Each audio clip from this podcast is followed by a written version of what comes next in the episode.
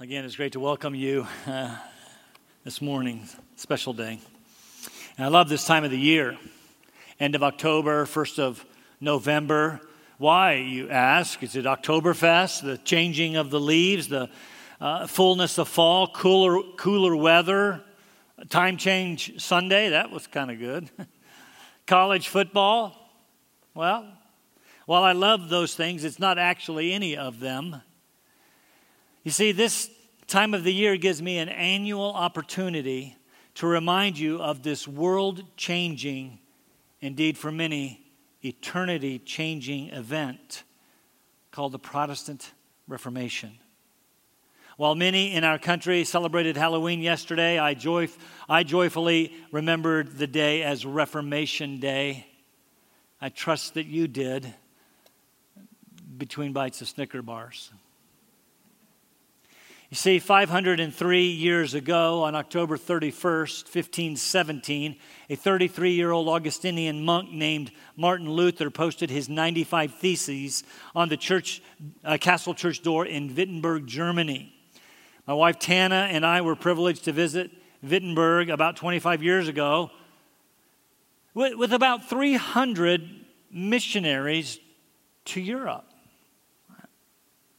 That's interesting. Why would Europe need missionaries? Wasn't, wasn't that the birthplace of the Reformation?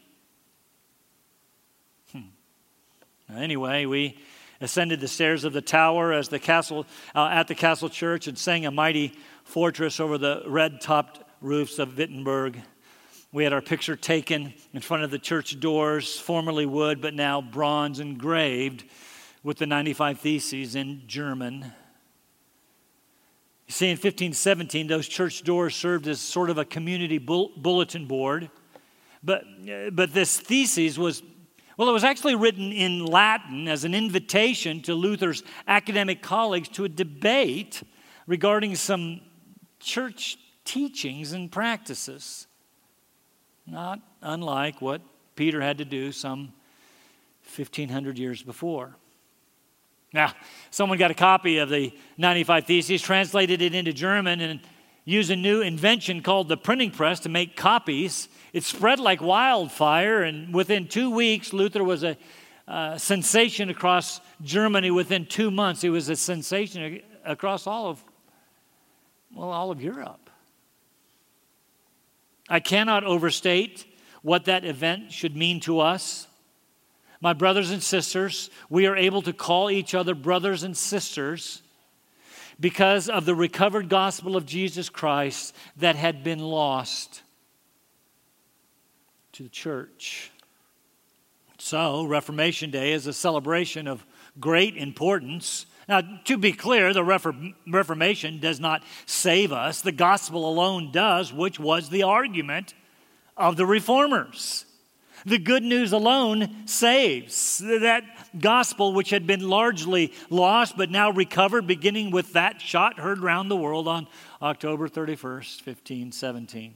This man, a Catholic priest and doctor of theology, a professor in a well, in a relatively small and obscure German town, in a new university, stood up to the two most powerful men of his day, Charles V and Leo X, the emperor and the pope, and the two greatest powers behind them, the Holy Roman Empire and the Holy Roman Church, to recover the gospel. That gospel that saved you.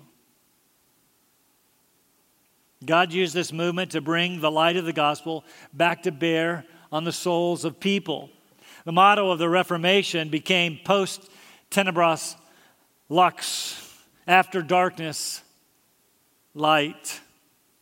It's engraved on the uh, Reformation wall in Geneva, Switzerland. I haven't been there yet, it's on the bucket list. But it is not only the motto of the Reformation, it is actually the motto of every Christian. Think of it born into spiritual darkness.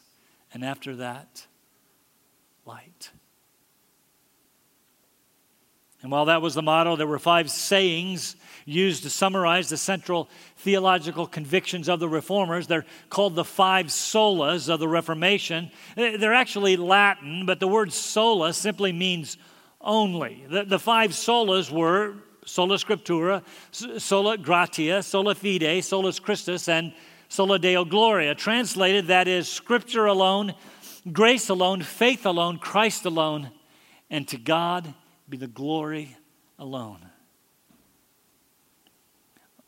Why do I remind you of this today as we finish our study in the book of 2 Peter?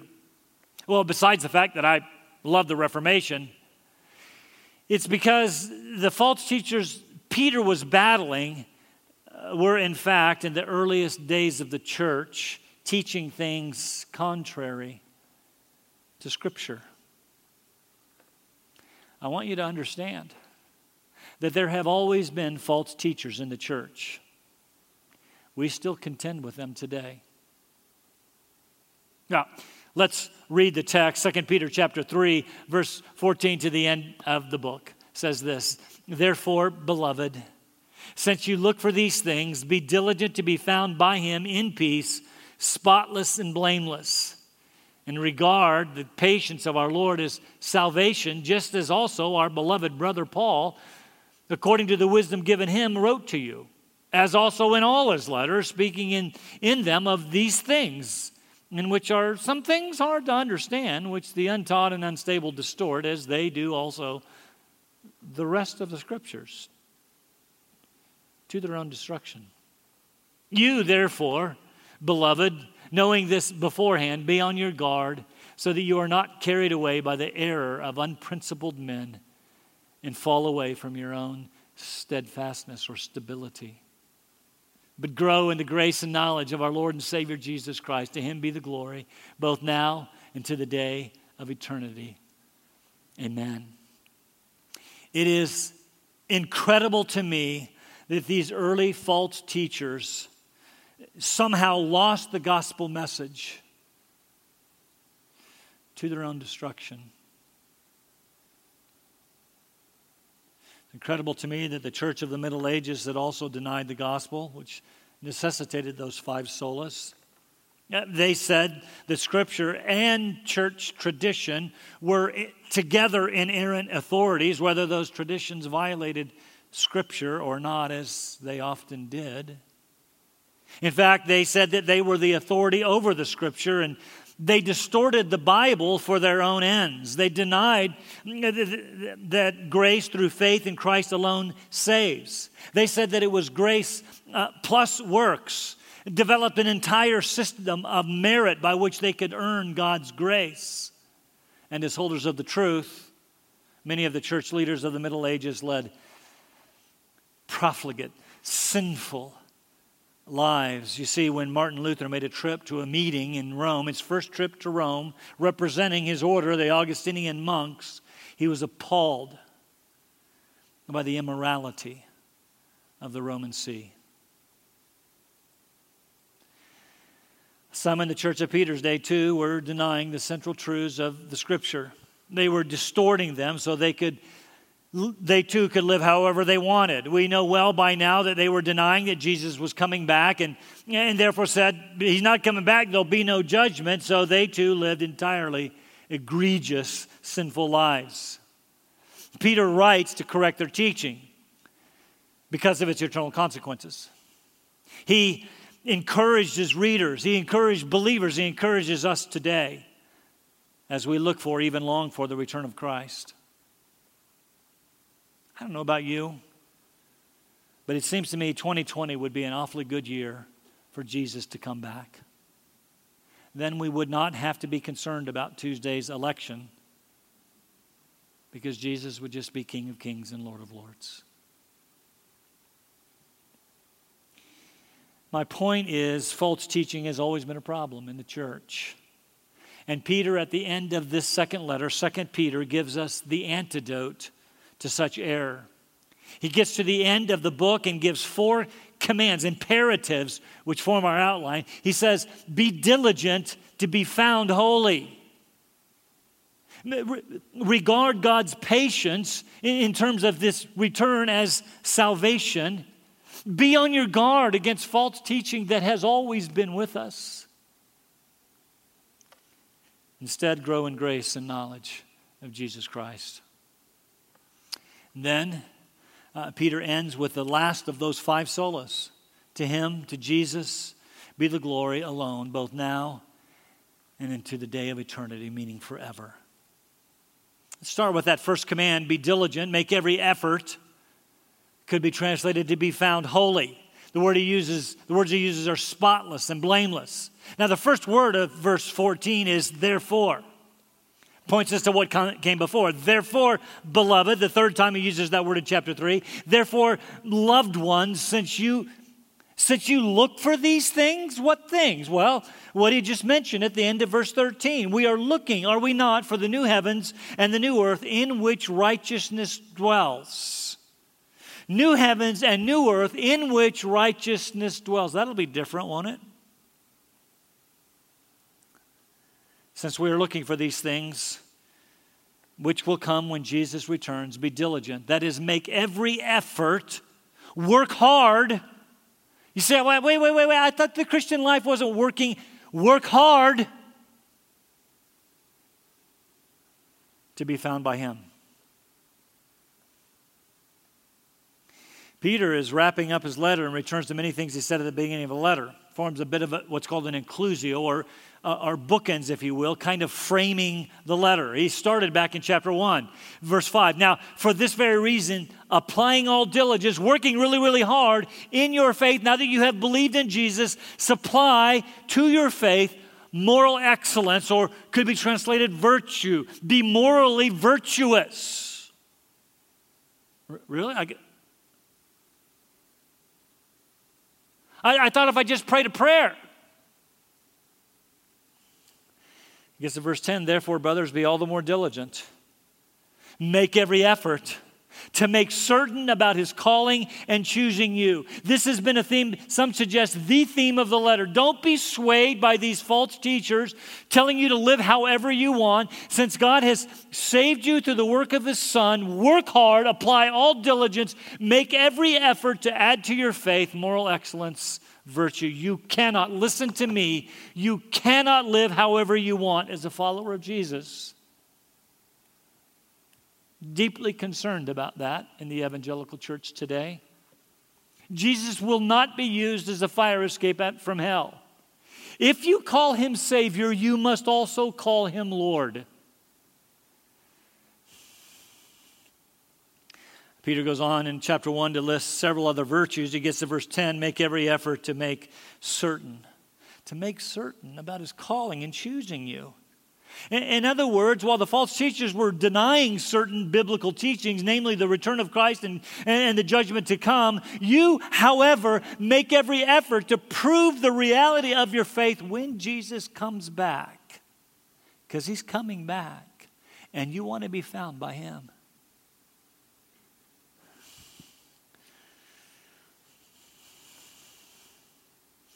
Now, Peter says it again, at the end of the letter, since Jesus is coming back to inaugurate the new heavens and the new earth, a place of righteousness. Be diligent to be found by Him at peace, a peace that comes with God, most certainly, but also with one another. Through the righteousness of Christ, therefore, having been justified by faith, we have peace with God through our Lord Jesus Christ. Be found. How? Spotless and blameless lots of thoughts about that. First, a few verses before, in verse 10, Peter said that the heavens and the earth will pass away with the roar, the elements will be destroyed with intense heat, its works will be burned up, is the way my translation has it. I suggested a better translation is its works will be manifested, will be put on display, will be found. It's the same word you see as we just read in verse 14. Since everything will be found, everything will be put on display all those things you think nobody knows. Everything will be put on display. Make every effort to be found spotless and blameless. He goes on, this is completely different, I'm suggesting, from the false teachers. Back in chapter 2, you see, Peter had called them spots and blemishes. Spots and blemishes in the church, not you. When Jesus comes, make every effort to be found spotless and blameless. You need to understand that sacrificial language. When sacrifices were chosen for the tabernacle, later uh, the, the temple, they were to be without spot and without blemish. That, that's how we are supposed, as followers of Jesus, that's how we're supposed to be found. Living sacrifices for Him, right? Not conformed um, to this world, transformed by the remo- renewing of our mind, transformed into the image of Christ. You see, the next thing we see is this terminology is used of, of Jesus in First, First Peter chapter 1. You see, there he said, knowing that you were not redeemed with perishable things like silver or gold from your feudal way of life inherited from your forefathers, but with precious blood as of a lamb unblemished and spotless, the precious blood of Christ. Don't miss that. Same author. He tells us to be found at peace with him through the righteousness of Christ. Now he tells us, be found like him be found like him, spotless and blameless. That's a little troubling, I know. I mean, this certainly includes the gospel truth that we are washed by the blood of the Lamb. We sang it. We, we, are, we are therefore spotless and blameless. Positionally, that is true. We stand before the God of the universe clean because of what Christ has done for us. But in this context, in 2 Peter chapter um, 3, Peter is saying, Don't be like the false teachers who were using the grace of God as a pretext for sin for living sinful lives. I can live however I want, my sins are forgiven, right? No. Use the grace of Christ to transform your lives, pursuing holiness, being spotless, being blameless, not only in your position, but in your practice. through the continued work of Christ in your lives as you seek to live righteously, is what he's telling us. I, I, I, I believe in the doctrine of perseverance of the saints. Some people call it eternal security. I believe that. I believe that having been saved, I am eternally secure. But that does not give me a license to sin. I am no longer a slave of sin, I am a slave of righteousness. I want to make sure you understand what I'm saying the grace of God in Christ, that is sola gratia through sola fide and sola Christus, by grace through faith in Christ alone is how we are saved. But again, it is not a license to sin. This was the problem of the false teachers in Peter's day. It was a problem of the lifestyle of the church leaders in the days of the reformers. The reformers looked around and said, This is it? And I ask you today, as you look around at the evangelical church, do you ever wonder, is this it? Grace alone saves, but grace that saves is never alone. We now pursue righteous lives. I told you last week that this is simply training for the kingdom that is coming in which righteousness dwells. So practice it. While we never get there perfectly in this life, it is proof that we have been saved.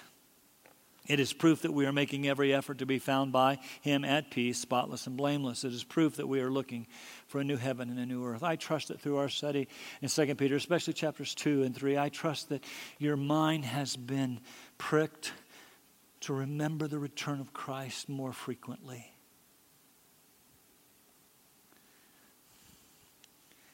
So don't listen to these false teachers who say Jesus is not coming back. I would say further to you do not be lulled to sleep since it has been so long. I, I get it. That's our second point, by the way. 2,000 years. And the false teachers were saying, Where is this promise that he, uh, this coming that he promised? Come on, everything goes on just as it has since the beginning of time. Regard or count, he said, the patience of our Lord is salvation. That's what he said back in verse 9. The Lord is not slow about his promise, he's not slack, he's not indifferent. He, has some count slowness, but he's patient towards you, not wishing for any to perish, but for all to come to repentance. Now he says, regard or count. That's the same word as in verse 9. Count the patience of our Lord is salvation. His patience means salvation for people. Maybe you. The, listen, the reason that we are still here is because there are still people to be saved. Understand, when, when Peter says to count his patience as salvation, it is a call to action. The reason that Jesus has not come back, the reason that we are still here is we have a responsibility to fulfill. Count his patience as salvation and do something about it. God has ordained that the way uh, people are saved is through the faithful proclamation of the gospel, the death, burial, and resurrection of Jesus Christ by his people. I asked you when we looked at verse 9, I ask you again, who needs to hear the good news from you? Because there is coming a day when it will be too late. Now, at this point, Peter takes a bit of a detour through verse 16, but it is an incredibly important detour for our understanding of the importance of sola scriptura, scripture alone. And it is also important for the truth that what Paul and what other apostles wrote were indeed scripture. What I mean by that is the New Testament is scripture, it is Bible. First, notice Peter calls Paul our beloved brother. Stop right there. That is incredibly interesting. We remember that Peter and Paul had a, well, they had a bit of a falling out up in Antioch. Remember, we read about that in the book of Galatians. Paul was up in Antioch, and Peter came from Jerusalem to visit the, the church in Antioch. But when he got there, uh, because of certain Jews of the circumcision party, we call them Judaizers, Peter refused to eat with Gentile believers. You hear what I just said? Peter, didn't say this in the first service, Peter was prejudiced.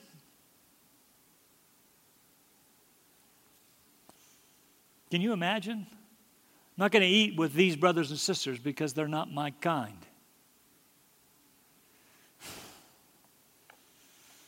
Paul, understandably and rightly, confronted him to his face in front of them all. We don't read in that uh, account that Peter repented. We don't know how he responded. Some suggest that Peter and Paul had that falling out and never reconciled. I want to say that that is simply not true. Paul later regularly writes positively of Peter. He later joins Peter in Jerusalem at the Jerusalem Council to discuss this very issue. Do Gentiles need to keep the law? Thank God the answer is no. The Jews could keep it, you couldn't either.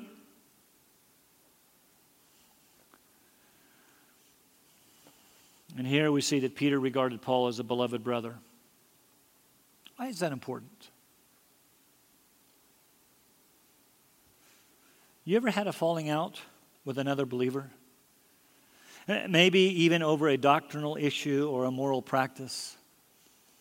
Are you still falling out? Are you still separated from them? Does it need to remain permanent? Are there those in your family, in the Christian family, in the church family with whom you've been at odds, and maybe even rightly so, with whom you need to reconcile? Who has wounded you or wronged you that you need to forgive? Peter and Paul, two pillars of the early church, reconciled. I encourage you to do the same. Second part of verse 15, Peter says, Paul wrote these same things that I'm writing to you according to the wisdom God gave him. Don't miss that phrase when he wrote to you. We're not sure when Paul wrote to, uh, to these readers. If we make the reasonable assumption that, in sec- that the readers of Second Peter were the same as First Peter, we can say that these were believers in Asia Minor, Minor, modern day Turkey. And Paul wrote several letters to them, Galatians and Ephesians and Colossians, for example. In fact, uh, uh, Peter says at the beginning of verse 16 that Paul speaks of these things, likely prophetic things regarding the second coming of Christ, in all of his letters. Pick one up, read it. Paul regularly makes reference to the second coming of Christ as an impetus or an encouragement for holy living. You see, this was the teaching the false teachers were likely distorting. They were taking Paul's teaching on grace and making it a license to sin. So Paul says the same thing that I'm saying. Jesus is coming back. Be holy. I love that Peter acknowledges that some of the things that Paul writes are hard to understand. That's encouraging. If Peter had trouble understanding Paul, we're in good company. But don't miss, these were given to Paul. That's called a divine passive. Th- these were given to Paul by God, which means what Paul wrote are inspired writings. I cannot stress that enough. Hard to understand, yes. So these false teachers were who were untaught and unstable distort what Paul and Peter wrote as they do the rest of scripture to their own destruction. A couple of very important thoughts there. If you distort scripture, if you distort scripture, dismiss it, deny it, change it, say you don't like it, you don't believe it, you do so to your own eternal peril. And notice also that Peter says Paul wrote Scripture. They distort Paul as they do the rest of Scripture, putting Paul's writings on par with Scripture. Paul himself seemed to be aware of that. I don't have time to discuss that this morning, but read through some of his letters and you'll—he indicates that I know I'm writing Bible, but know this in this college town in which we live, when your professors or unbelievers today because it's popular deny Paul, calling him a chauvinist or backward or out of step or outdated or just plain wrong. Know this what he wrote was wisdom inspired by God and therefore scripture and totally, un, uh, totally trustworthy. And it is the ignorant I don't mean that in a negative sense. Those untaught, that's what it means. And the unstable who pervert his words, distort his words, deny his words, and they do so to their own destruction. And so, if you are on the verge of listening to someone who is perhaps trying to convince you that what Paul, of all people who wrote 13 books of the New Testament, what Paul wrote is not right, that he was, that he was a problem, that he didn't understand what he was writing, he didn't understand the nuances of all of this, don't believe it. It's Scripture. You, therefore, point three, I will move much more quickly. You, as first in the sentence for emphasis, you, while they are being carried away, you, therefore, beloved ones, be on your guard so that you are not carried away by the error of unprincipled. The word means lawless men and fall away from your steadfastness or your stability. Peter is warning us. I am warning you today. Do not be carried away by false teaching. The church is filled with false teachers. Stay true to the gospel and to biblical truth. Don't deny it, don't distort it, don't dismiss it. Even in a time when the Bible is being assaulted as, uh, assaulted as outdated and archaic, stay faithful to the Bible. This brings us back to that question I asked earlier. Why in the world would Europe, the birthplace of the Reformation, need missionaries? I want you to know that's heartbreaking to me. Because the answer, very simply, is this they have largely been carried away by unprincipled men. They have largely denied the truth of the Bible. Today, most Europeans proudly do not attend church, any church. Those magnificent cathedrals sit empty, and most proudly do not call themselves Christian. And the truth is, America, the United States, stays about 20 or so years behind Europe in everything. Fewer and fewer people today in our country belong to a church. Fewer and fewer believe the Bible. Fewer and fewer trust Jesus and Him alone for their salvation, even in this Bible Belt South. After all, being good or following some religion, any religion, will get you there. Peter says, No, it won't. Don't fall away from your steadfast commitment to truth. The truth about Jesus, who himself said, I'm the way, the truth, and the life. No one comes to the Father except by me. My brothers and sisters, it, it becomes, as it becomes increasingly popular to deny the faith, to profess atheism, or to, uh, to profess some other religion that's really sexy today, I plead with you stay committed to Christ. How do you do that? Our last point, last verse of 2 Peter, last command. It's an imperative. It's an imperative. This is a command to you. Grow. Grow. You can't stay s- static. You can't just stay where you are. I had one commentary who, who described it this way. We, we, we evangelicals kind of draw this circle. And in, in this circle, we, we have this line that says, you know what, if you just pray a prayer, then you're in. And that's it. That's all you got to do. And there's no movement toward Jesus. Grow in the grace and knowledge of our Lord and Savior Jesus Christ. I want to suggest to you that not growing is dangerous. Takes us back to chapter 1 where Peter wrote, Seeing that his divine power has given us everything that we need for life and godliness through the true knowledge of him who called us by his own glory and excellence. If you know Jesus as your Lord and Savior, God has given you and continues to give you everything that you need to be godly, to be holy, to be found spotless and blameless through the true knowledge of him who called us to himself. Don't, don't feel like that you walked an aisle, prayed a prayer, signed a card, said the right words. And, and, and, then do, do, you ever get to the point where you just, I don't know if I believe this anymore. I don't, am I truly saved? You, you, you know why? You're not growing. Grow. It's a command. Do something about following Jesus. Grow in your knowledge of Him.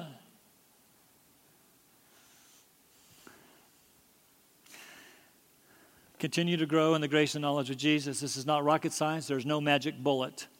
The true knowledge of Jesus comes through the scripture. Stay committed to Him no matter the cost. I want to read to you, I looked it up, the very first paragraph that I wrote as we began our study in 2 Peter back in June. First paragraph, this is what I wrote. Have you ever heard someone say the Bible was written by men and is therefore filled with, at best, myth and legend, and at worst, propaganda, contradictions, and error? That atheists are growing, that Christianity is dying, and God is already dead? That, that life after death is simply the wistful longings of weak people who cannot imagine death brings the end of human existence? We are masters of our own fate. It is time to leave such behavior controlling, childlike fantasies behind. This is the culture in which we live. And Peter gets to the end of this letter, last couple of verses, and says, Don't be carried away. Grow. Grow. Don't cross a line and think that's good enough. Pursue Jesus to be like him out of time, I would affirm sola scriptura, scripture alone to you today. God's word is inspired, it is inerrant, it is therefore authoritative in your life. You don't get to pick and choose like a smorgasbord. You cannot deny it, you cannot dismiss it, you cannot distort it. You cannot choose, pick and choose to believe what you want to believe, what is comfortable, which fits your paradigm. Martin Luther was called to the Diet of Worms in April 1521, uh, three and a half years after the posting of the 95 Theses. He was called to recant his works, his words and his works. He walked into a room, into the hall where this diet was being held. His works were spread out on a table and he was asked to recant them. He, was, he asked, permission, asked and was given permission to consider his response for 24 hours. The next day, he walked back into the council in which sat the Holy Roman Emperor Charles V. Johann Eck, the representative of Pope Leo X. And Luther responded with the words of Sola Scriptura here they are unless I'm convinced by the testimony of Scripture or by clear reason. And by that he meant as it is informed by Scripture. For I do not trust either the Pope or in councils alone, since it is well known that they often err and contradict themselves. I am bound by the scriptures I have quoted, and my conscience is captive to the word of God. I cannot and will not retract anything, since it is neither safe nor right to go against conscience. I cannot do otherwise. Here I stand. May God help me. May God help me. May God help you to be faithful to the scripture and the Christ of the scripture.